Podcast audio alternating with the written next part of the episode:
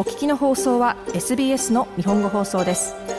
詳しくは SBS 日本語放送のホームページ sbs.com.au スラスジャパニーズへどうぞ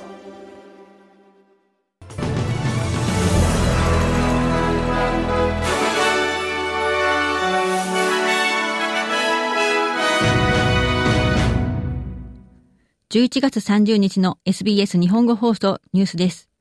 イスラム組織ハマスは新たに16人の人質を解放したということです。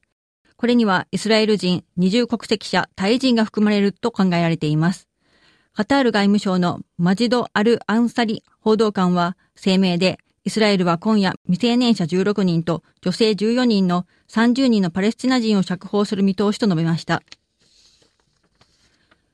鹿児島県の屋久島沖でアメリカ軍のオスプレイが墜落し、少なくとも一人が死亡しました。海上保安庁は、死亡したのはアメリカ軍のオスプレイの乗組員の一人と特定しました。事故当時、オスプレイには他に5人が乗っていました。他の乗組員の状況は分かっていません。日本の岸田文雄首相は、アメリカ軍より説明を求めていると述べる一方、日本国内でのオスプレイの運用を一時停止する考えがあるかどうかについては明言を避けました。ドイツの当局はクリスマスマーケットでテロ攻撃を計画した疑いで15歳の少年を逮捕しました。デュッセルドルフの検察は、この少年は家宅捜索の後、身柄を拘束されたと述べました。ノルトライン・ヴェストファーレン州の内務大臣ヘルベルト・ロイル大臣は、この少年がチャットグループに攻撃計画について書き込んだ疑いがあると述べました。ロイル大臣は、このチャットグループは様々なシナリオについての話し合いの後、クリスマスマーケットを襲う具体的な計画に合意した疑いがあると述べています。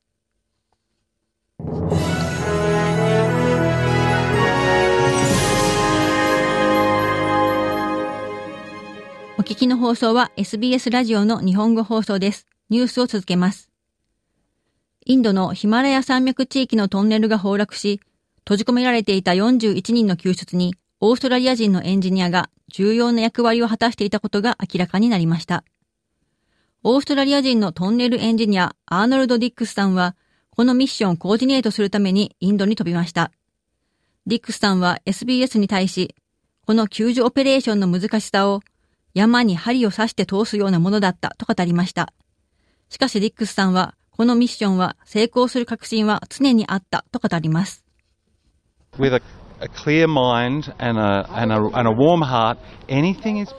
明晰な頭脳と温かい心があれば何でも可能です。不可能も可能です。そしてそれが私たちがここでしたことです。ディックスさんはこのように述べました。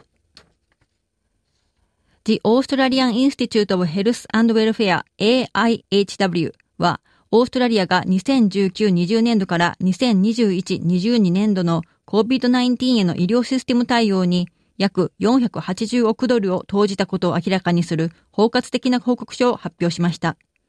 この報告書によりますと、連邦政府は推定351億ドル、州またテリトリーは COVID-19 への医療システム対応に推定119億ドルを投じたということです。オーストラリア人個人では、抗原検査キット、PPE、サニタイザー、COVID-19 の治療のための処方薬、COVID-19 関連の GP のサービスへの自己負担などに合計で推定8億7800万ドルを費やしたということです。グリフィス大学の感染症免疫学の教授、ナイジェル・マクミラン教授は、この出費には十分な価値があったと述べています。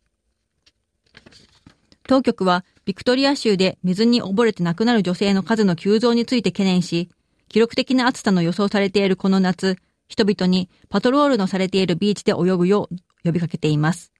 ライフセービングビクトリアによりますと、女性の溺死の数が過去10年間の平均と比べ、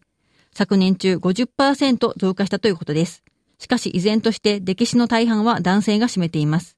また溺死の数の半数以上を占めたのが45歳以上の人でした。また水泳、パドリング、水の中を歩くというのがこの年齢に年齢層にとって一番危険なアクティビティでした。この夏は記録的な暑さになると予想されており、ライフセービングビクトリアのリサーチマネージャー、ハンナ・カルバリー氏は、これはすべての人に対しての量を取ろうとする際に警戒を怠らないようにするための注意喚起であると述べました。オーストラリア医師会の副会長が、全国的に COVID の感染ケースが急増する中、再び COVID クリスマスに直面する可能性があると警告しています。オーストラリアの COVID の第8波が感染力の強いオミクロン BA2.75 通称ケンタウロスにより引き起こされています。ダニエル・マクマクレン医師は SBS ニュースに対し、人々が COVID-19 の情報に疲れているのは理解しているが、現状に満足する理由はないと述べました。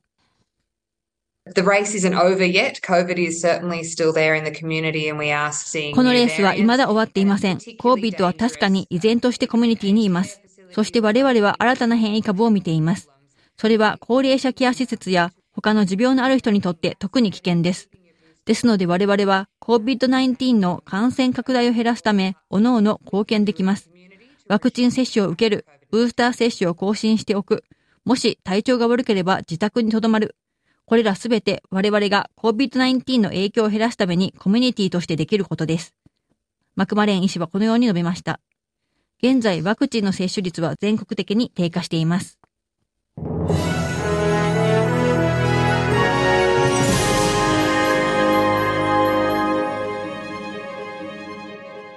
お聞きの放送は SBS 日本語放送です。ニュースに続いてスポーツ、そして天気予報です。まずスポーツからです。東京オリンピックの開催地の主要候補として2030年がフランス、また2034年はソルトレイクシティが選ばれました。IOC 国際オリンピック委員会が正式な決定をするのは来年です。なお IOC は2024年のロシアの選手の大会出場を認めるかどうかについては明言を避けました。IOC のマーク・アダムス広報部長は、IOC は未だ決定を下していないと述べました。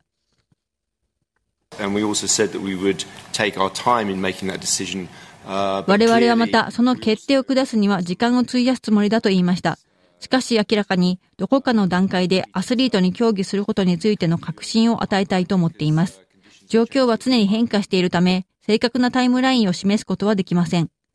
もちろん、それについては議論されており、決定すればお知らせします。その間、これらのアスリートたちは引き続き審査されます。アダムス広報部長はこのように述べました。おしまいに天気予報です。お昼の時点での明日12月1日金曜日の予報です。まず、西オーストラリアのパース、最高気温33度、晴れるでしょう。南オーストラリアのアデレード、最高気温24度、晴れ時々曇りでしょう。ビクトリアのメルボルン、最高気温19度、曇り時々雨でしょう。タスマニアのホバート、最高気温19度、1、2度にわか雨が降るでしょう。連邦首都のキャンベラ、最高気温24度、1、2度にわか雨が降るでしょう。ニューサウスウェーズのシドニー、最高気温27度、にわか雨が降る恐れがあります。クイーンズランドのブリスベン、最高気温31度、1、2度にわか雨が降るでしょう。そしておしまいはノーザンテリトリーのダーウィン、最高気温34度、1、2度にわか雨が降るでしょう。暴風になる恐れがあります。以上、明日12月1日金曜日の天気予報でした。お知らせの後は音楽、そしてカレントアフェアーズに続きます。